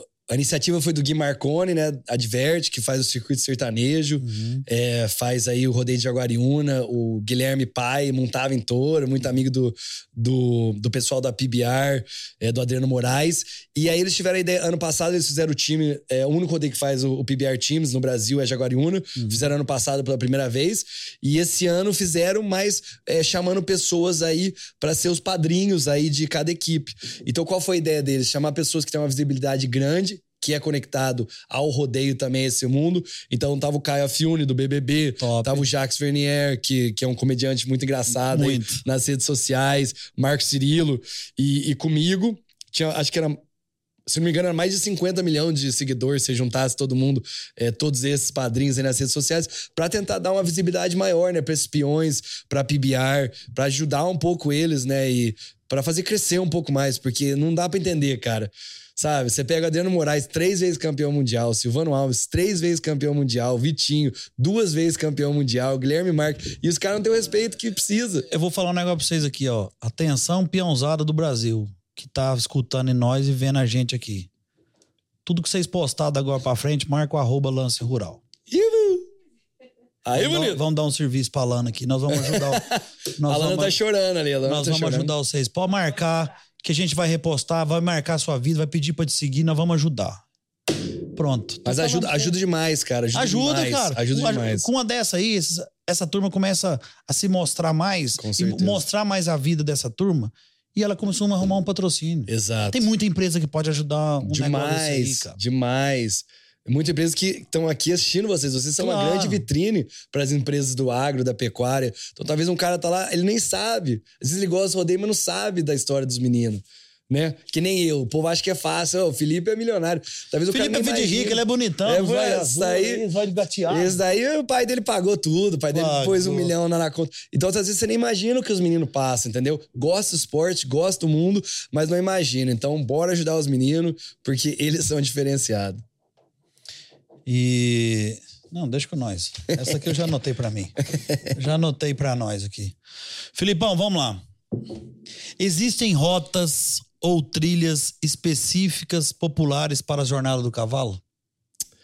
Vamos entrar nas perguntas mais técnicas aqui agora. Cara, com certeza. Eu acabei fazendo de tudo, né? Peguei é, estrada movimentada, BR, peguei é, trilha no meio de montanha. Pra quem tá começando a querer montar uma, uma andada aí. Cara, o Caminho Real é muito legal, né? O Caminho Real é, é uma tropa que o pessoal faz muito. É, o Caminho da Fé, que vai pra, pra Aparecida do Norte. É, O passa por... caminho da fé sai da onde pra Aparecida? Cara, sabe? eu não sei onde ele começa, mas ele passa ali por Espírito Santo do Pinhal, ele passa por Jacutinga, pega ali por sul de Minas, e são estradas mais, menos movimentadas, dá pra fazer o caminho por estrada de chão, que acaba ajudando muito, né, cara? O mais difícil de cavalgar hoje, de viajar a cavalo, são as rodovias, cara. O Ah, povo é não- perigoso, O povo hein? acha que cavalo é uma bicicleta, tá ligado? É o caminhão perigoso. passa 200 por hora lambendo você. É um saquinho plástico aqui e vai tudo no meio da rodovia. E o povo não tira o pé do acelerador. Então, é isso que eu falaria, assim, para você que, que quer fazer uma, uma viagem a cavalo, tenta escolher um lugar pouco movimentado. Temos trilhas também na Serra da Canastra, tem uns lugares bem legais para cavalgar, que você tá na trilha, que se eu pudesse falar pra você, é a melhor coisa. Ou uma estrada de chão, porque tá tenso na do lado de estrada. Ah, pai, eu tenho medo, hein? Eu pego estrada aí bastante e, e, às vezes, não vejo às vezes muito cavalo, mas vejo essa turma das bikes aí. Rapaz, eu tenho moço. Eu fico passando, vendo aquilo, eu falei, gente, para com isso. Então, a, ba- a bike não refuga, né, amigo? Pois então. mas não é nem que nem refuga, mas ela é levinha, né? É. Qualquer vácuo de, de carreta ali joga o trem lá pra baixo. E o cavalo, igual você falou, o cavalo refuga, né, cara? O cavalo é um ser, é um ser, um ser vivo. Ele tem os seus, seus medos, Com os seus, certeza. Seus, seus, seus valores, seus tudo.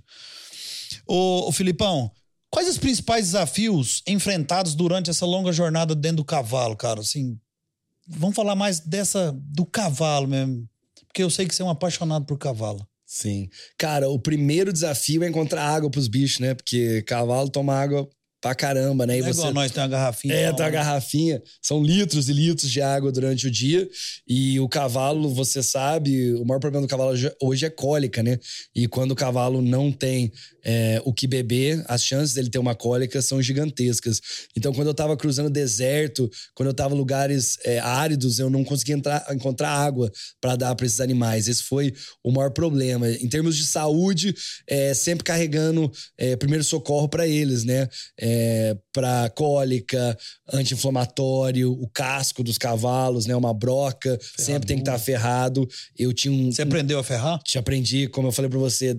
Eu, eu, eu acredito que Deus já escreveu tudo, né, irmão? Então, tudo que eu fiz na minha vida levou para aquele momento que eu tava pronto. Eu, o ferreiro que me ensinava a laçar, eu trabalhava para ele. Então, eu já sabia ferrar Você cavalo. Não sou profissional, obviamente, mas sabia pregar uns cravos lá eu sabia que a viatura Mas se você não cair. sabe, pelo menos, o básico, você tá Não, você lascado. tem que saber, tem que saber, porque você tá no meio da montanha, você tá no meio do nada, e o cavalo com de milha não anda um quilômetro sem uma ferradura ali, ele já começa a mancar.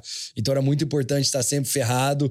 É, e é isso, cara, sempre levar uma vitamina B12, levar uma. uma é, é, um- uma comida especial para os cavalos, tá sempre passando soro neles, ver o problema antes dele existir. Você começa a ver que o cavalo quer perder peso, já parou, descansou, comprou uma alfafa, esperou ele, ele Irmão, levantar de é novo. não ter pressa, né? Amém. Isso é a, a- não ter pressa. esse é o número um de tudo, cara. Não Você- ter pressa. você Porque a não ter pressa acaba com tudo. acaba com tudo. Acaba com a saúde sua, acaba com a saúde do É. Você cavalo. tem que mudar a sua cabeça. Você imagina, você viajar 100 km pra gente, você faz em 40 minutos. Cavalo é uma semana, Uma filho. semana. Então, e você não pode ter pressa. Se quiser andar 50 km por dia, esse cavalo não vai aguentar. Dentro dessa mentalidade aí, ó, é, você já falou um pouco sobre isso, mas assim, é, como é que você se preparou mentalmente? Você, você, você começou a, a se preparar mentalmente para isso? Você falou do, do seu quarto lá tal, e depois teve o pós aí, que você até teve umas dificuldades. Mas essa preparação ela é muito importante, né? Demais. Planejamento estratégico na nossa vida, pro canal, pro seu podcast, pro seu casamento, Pra vida. é sucesso e fracasso. Pra mim era vida ou morte. Então, é, foram várias ver- vertentes ali. A primeira era eu tinha que falar com cavaleiros de longa distância do mundo inteiro pra saber tipo de cela que tinha que usar. Te deram dica, muito, baixeiro. Muita. Você não tem que reinventar a roda. Hum. Você vai no cara que é profissional e fez isso e copia o que ele fez. Então, que tipo de manta, baixeiro, tipo de cela, quantos quilômetros por dia, carrega óleo de cozinha. Pra quê? Fazer bacon? Não. Se não tiver água, manda na goela dos cavalos com uma seringa pra lubrificar, pra ajudar. Usei. Então, isso foi um, um Se tiver cólica, manda na. isso foi um grande, é, um grande aprendizado que me ajudou muito. A outra parte era preparar o corpo e a alma. Academia, perder peso. Eu sabia que eu tinha que ser o mais leve possível, os cavalos estavam me carregando. Eu tinha que ser o mais leve possível. Já viu um jockey gordo? Não existe. Nunca. Então eu tinha que trabalhar, andava 5 a 10 quilômetros com os cavalos, então eu tinha que estar bem fisicamente para poder cuidar desses animais. E a outra parte do planejamento era conseguir todos os recursos necessários.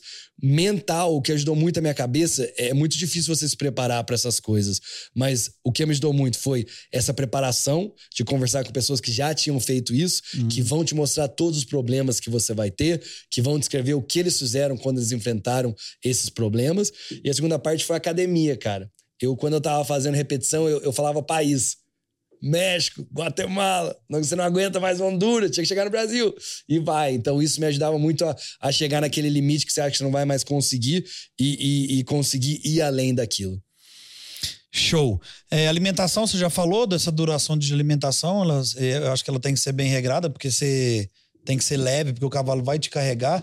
E atenção aí, ó, gordinhos do Brasil que fica andando nessas jornadas. Vão perder um pezinho, porque a tropa precisa descansar também. Essa.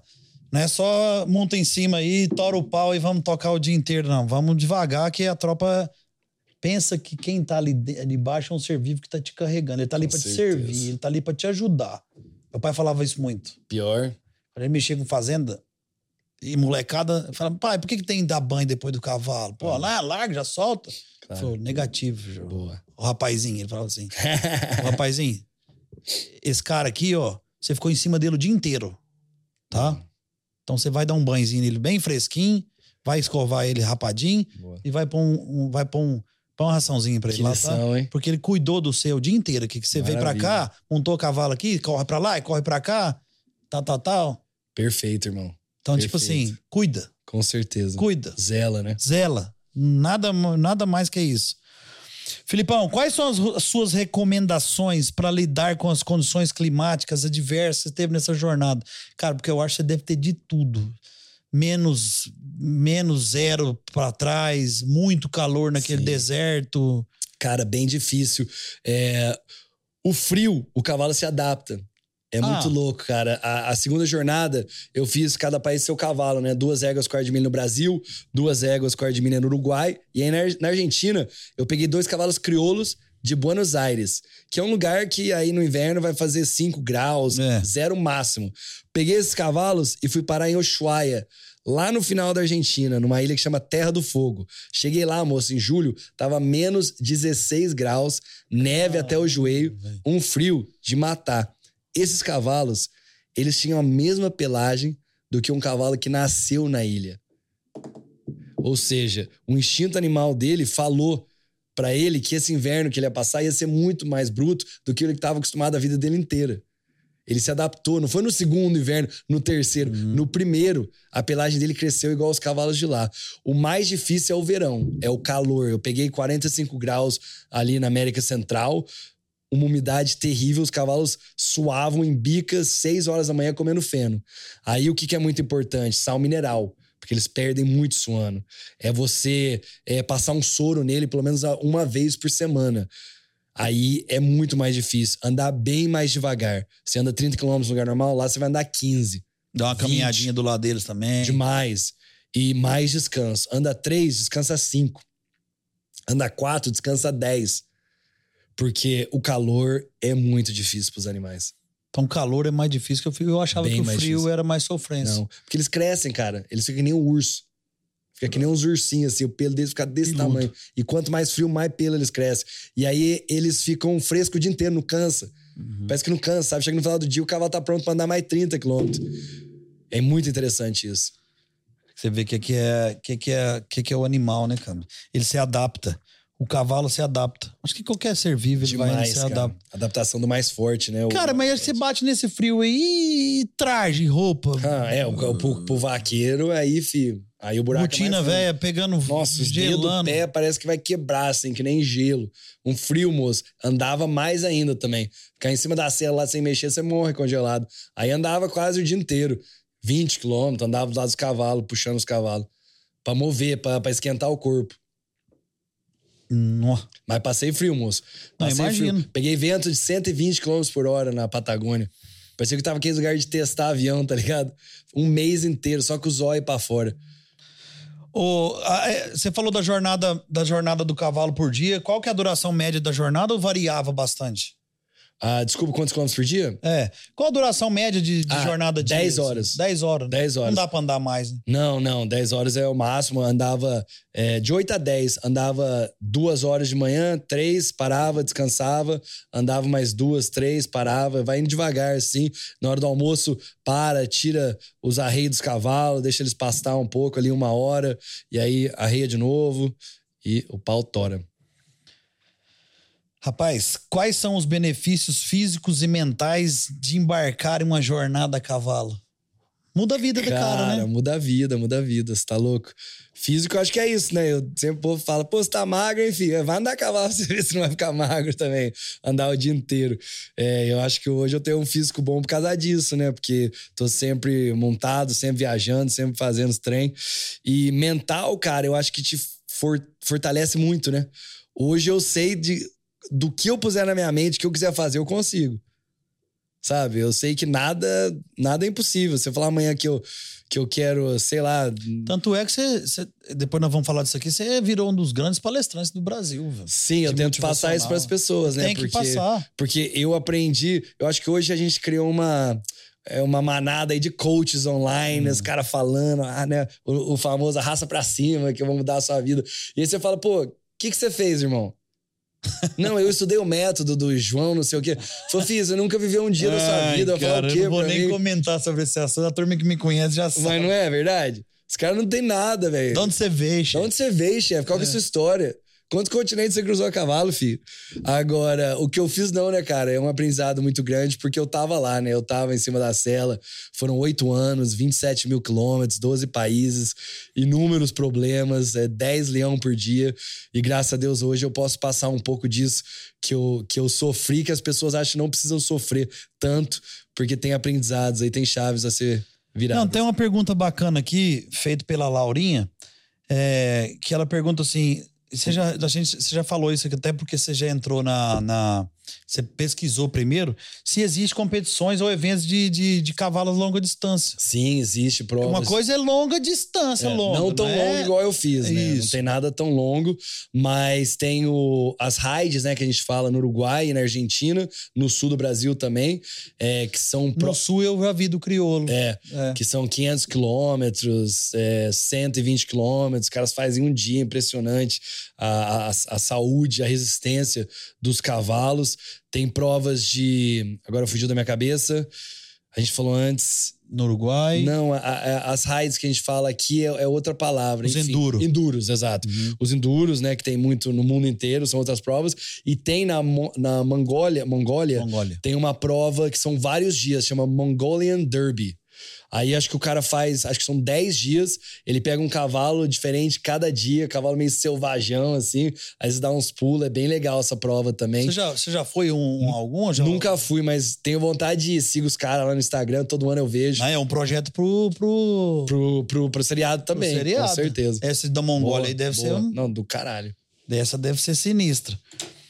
Ô, ô, ô Filipão, como você garante sentiu a segurança sua de noite, de dia, nessas áreas desconhecidas? Como é que você. Não tem garantia. Você, chegou, você já chegou a posar na, na delegacia, assim, com medo dos movimentos ou não? Não por medo, mas por falta de ter onde pousar. Delegacia, é, já posei em banco, em supermercado, igreja. E a garantia sou eu, irmão. Não tem garantia de segurança. Garantia é Deus rezar e, e rezar pra não acontecer nada. Mas você chegou a ser, já ser, ser roubado? Cara, nenhum momento fui roubado, nenhum momento fui assaltado. É, fiquei em casa de narcotraficante, falei pra você, todo mundo armado com AK-47, revólver. É, mas comigo só fizeram bem, cara, graças ao cavalo. O cavalo é. é. um ser muito nobre, é uma energia muito positiva. E ninguém Aí... vai roubar o cara que tá cruzando as Américas a cavalo. Você tem que ter muito filho da mãe, né? Pra, pra roubar o cara que tá cruzando as Américas a cavalo. Mas, Mas eu falo assim, é igual você falou, o cavalo, ele, ele, ele é apaixonante. Demais, demais. Cara, demais. é difícil você não conheceu um cara que não gosta de cavalo. Mesmo quem não às gosta de cavalo. Não, às vezes o cara não monta o cavalo. Não conhece. Mas ele gosta do cavalo. Cara, é, é um magnetismo. Minha esposa ama o cheiro do cavalo, você acredita? Um magnetismo muito forte, cara. Às vezes as pessoas que eu tava cruzando a cidade do México, por exemplo, é uma cidade grande, o povo vinha no cavalo. Eles queriam tocar o cavalo, queriam saber o nome do cavalo. É muito legal isso. O cavalo, ele é muito forte no nosso DNA como ser humano. As Américas, o mundo foi construído no lombo dos cavalos. Só Todas isso. as grandes vitórias foram feitas. Dom Pedro estava em cima do quê? De um cavalo. cavalo. Então ele é muito forte Os cruzados, no os bandeirantes, essa turma tudo tava de cavalo. Exatamente, cara. Então tem, um, tem uma coisa muito forte, uma ligação muito forte entre ser humano e cavalo. Nobre. Nobre. Cavalo é top. Majestoso. A gente tava falando de cavalo mais cedo aqui, né? E até do. do, do... Eu quero voltar nesse assunto aqui, do que a gente falou até do hospital, né? Sim. Mas assim Olha as ecoterapias que salvam gente aí nesse Brasil inteiro em cima de cavalo, cara. Meu irmão, os cavalos selvagens, eles sincronizam o batimento cardíaco deles. Porque é um instinto de sobrevivência. Se um dos cavalos alterar o batimento cardíaco, os outros já sabem que tem algum perigo ali, ali perto. Você tá brincando, você não sabia, não. Então você imagina a sensibilidade desse animal. O cavalo ele consegue sentir o seu batimento cardíaco a vários metros dele. Então você imagina quando você montar num cavalo. Eles têm estudos que mostram que eles estão pegando o batimento cardíaco do, ca do cavaleiro e do cavalo. O momento que o seu subiu, o cavalo subiu. O momento que você se tranquilizou, o cavalo tranquilizou.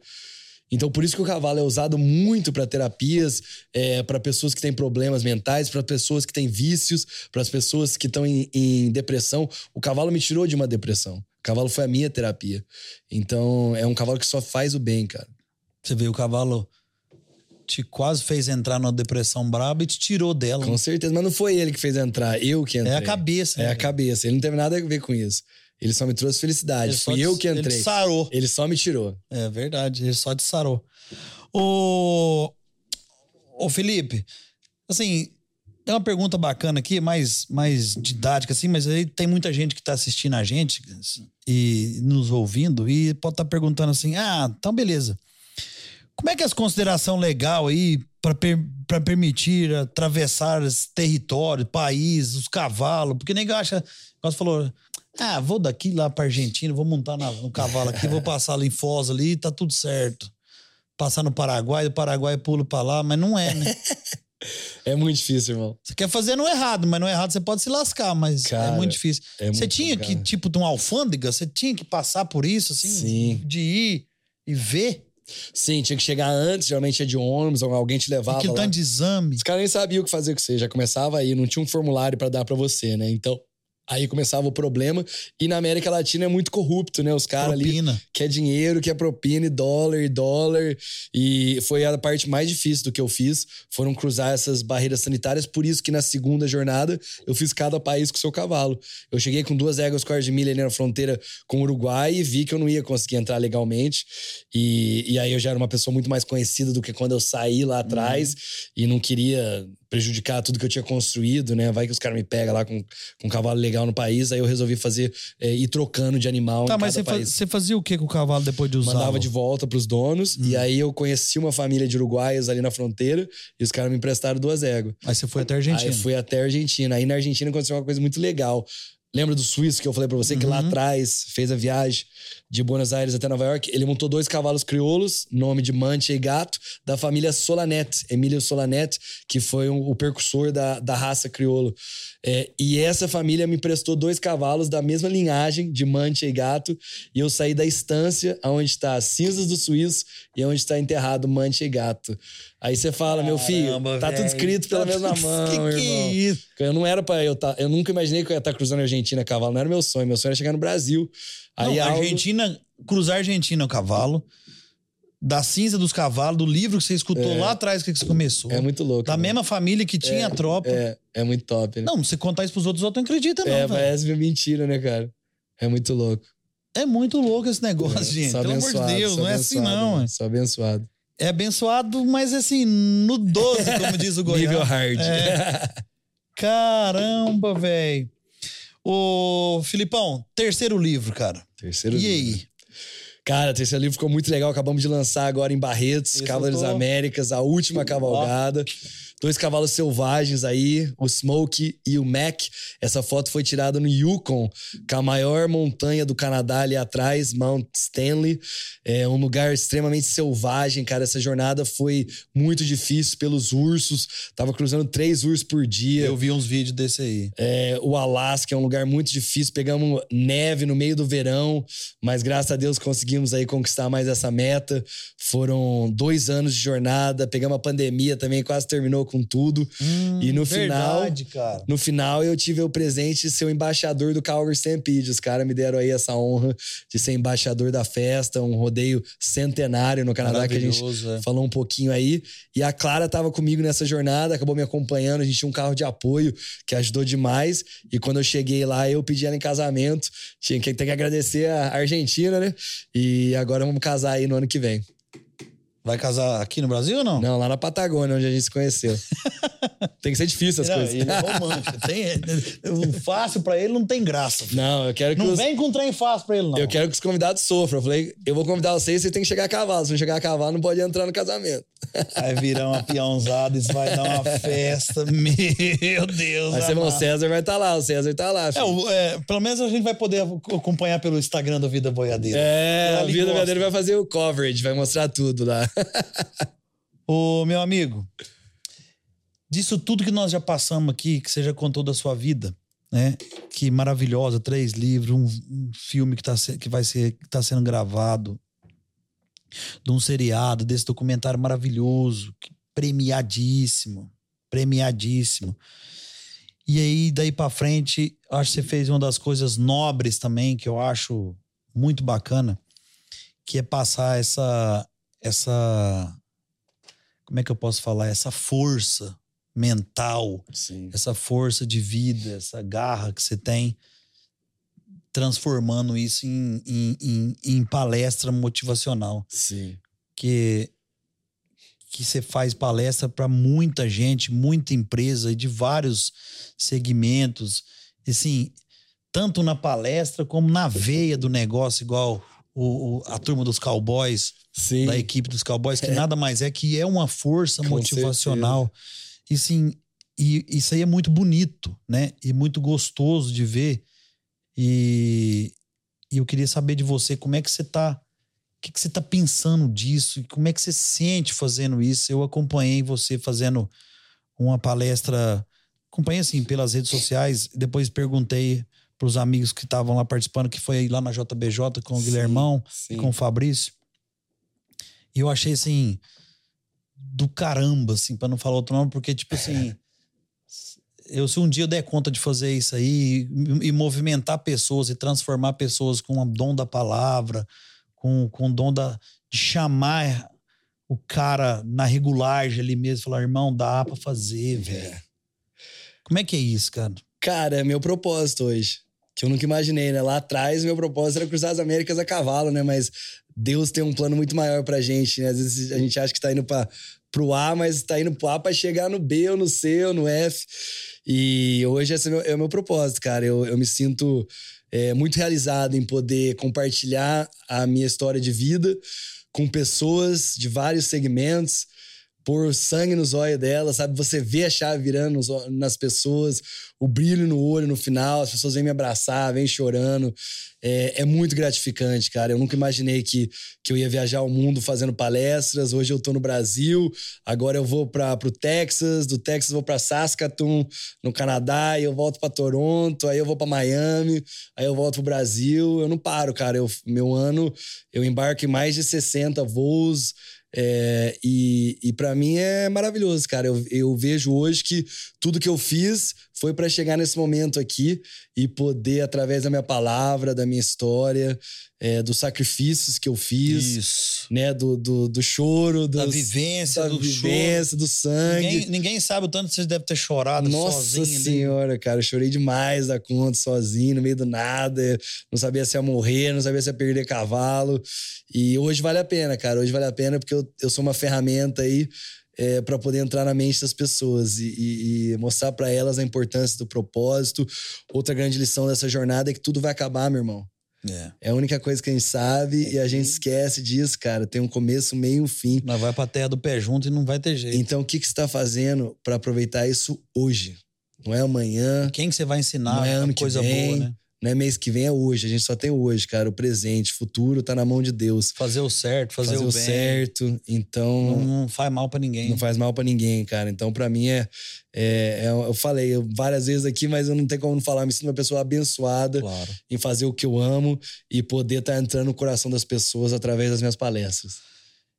E é bacana, gente, que as palestras desse rapaz, é, a gente fala assim, ah, mas ele é do agro tal, e ele tá fazendo palestra pra turma da equitação, ou a turma do cavalo.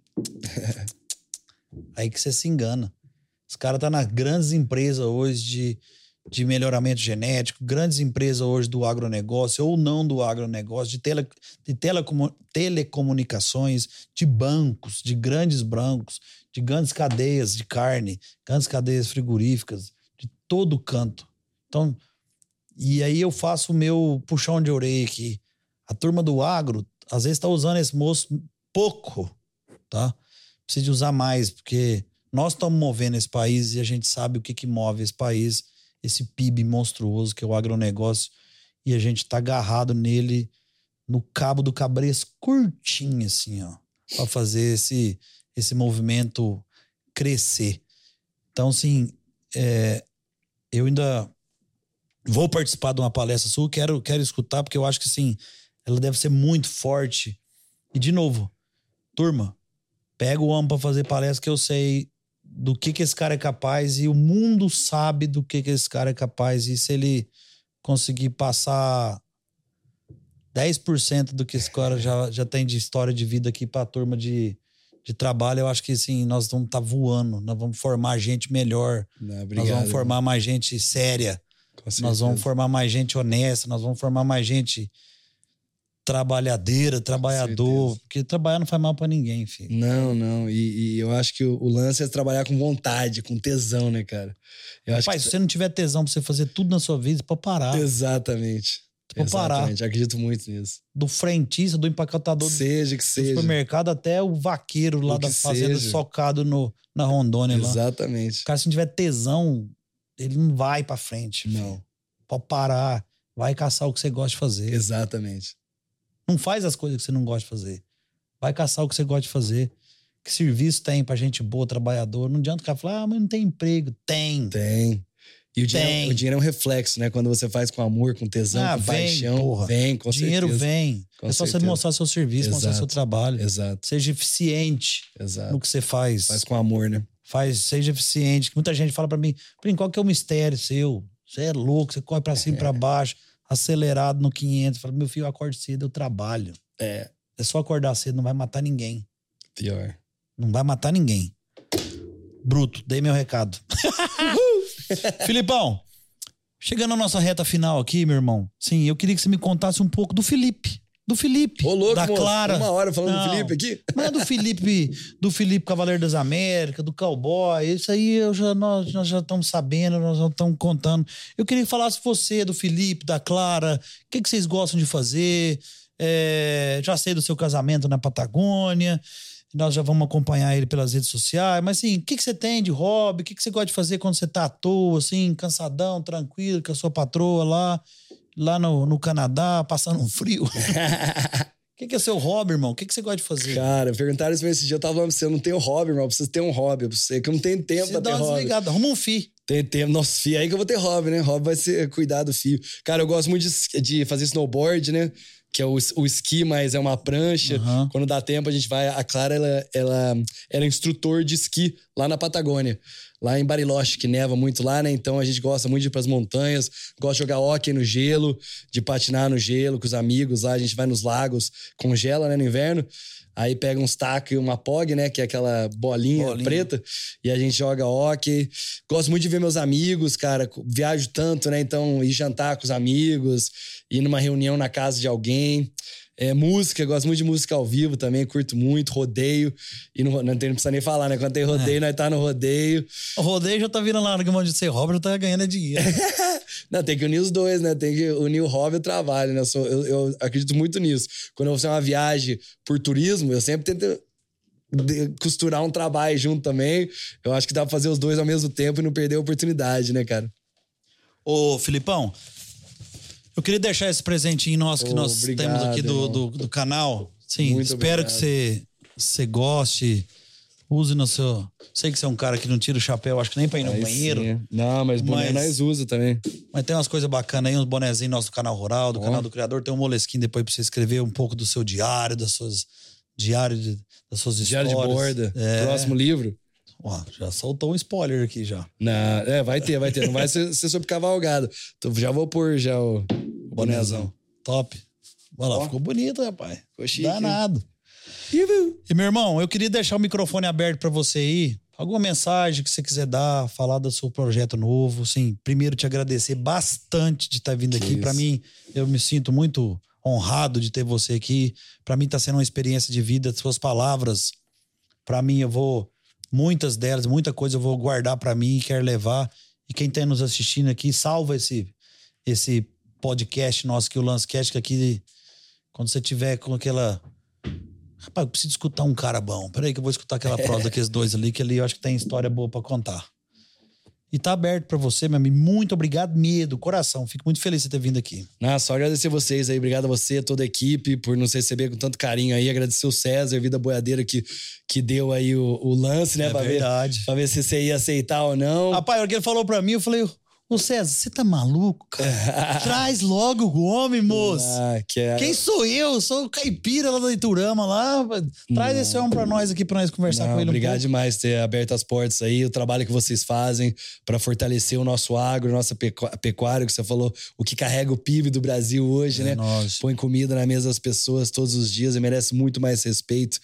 E, cara, só isso. É agradecer demais e falar para vocês aí que estão escutando para cair para cima, meus filhos. Não vai ser fácil, vai ser muito difícil, mas se você quiser com seu coração, com sua mente, com a sua alma, absolutamente nada é impossível e isso vai ter um fim um dia. Então aproveite, viva intensamente. O, o, o... Nós esquecemos de fazer o merchan do livro. Verdade, três livros. Cavaleiro das Américas é o primeiro. Isso. Cavaleiro das Américas Rumo ao Fim do Mundo é o segundo. E esse é o terceiro aí, Cavaleiro das Américas A Última Cavalgada. Você encontra todos no Amazon. Você viu que a Saraiva hoje acabou, a Saraiva? Não, não vi, A livraria do Brasil tá tudo pro saco. Saraiva acabou de anunciar aí que. Fechou. Vai, fechou. Então, Amazon você encontra todos os livros. Ele chega na sua casa rapidinho. Depois você passa aqui o. Põe pra gente aqui, ô Lano. Vamos dar um, um, uma moral pra Amazon aí, que às vezes ela patrocina nós também. Coloca aqui o, o, site da Amazon pra, pra, pra adquirir. Eu quero que você autografe para mim o meu livro. Na hora, na hora. Sr. Plínio Queiroz. Enquanto isso, eu vou dar meus finalmente aqui. Gente, muito obrigado de novo.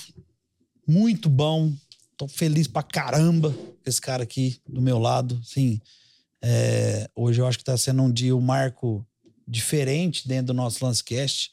É, tá assim, tá sendo muito, muito feliz de estar tá passando essas informações e trazendo uma, um, um movimento novo para vocês que nos vê, nos escuta e nos ouve, né?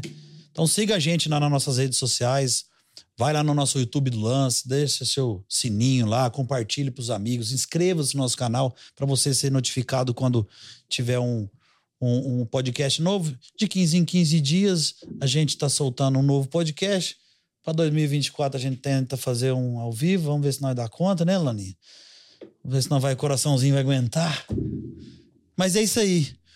Muito obrigado a todos pela audiência. Fique com Deus e aguardem que nós temos muita coisa boa para esse ano.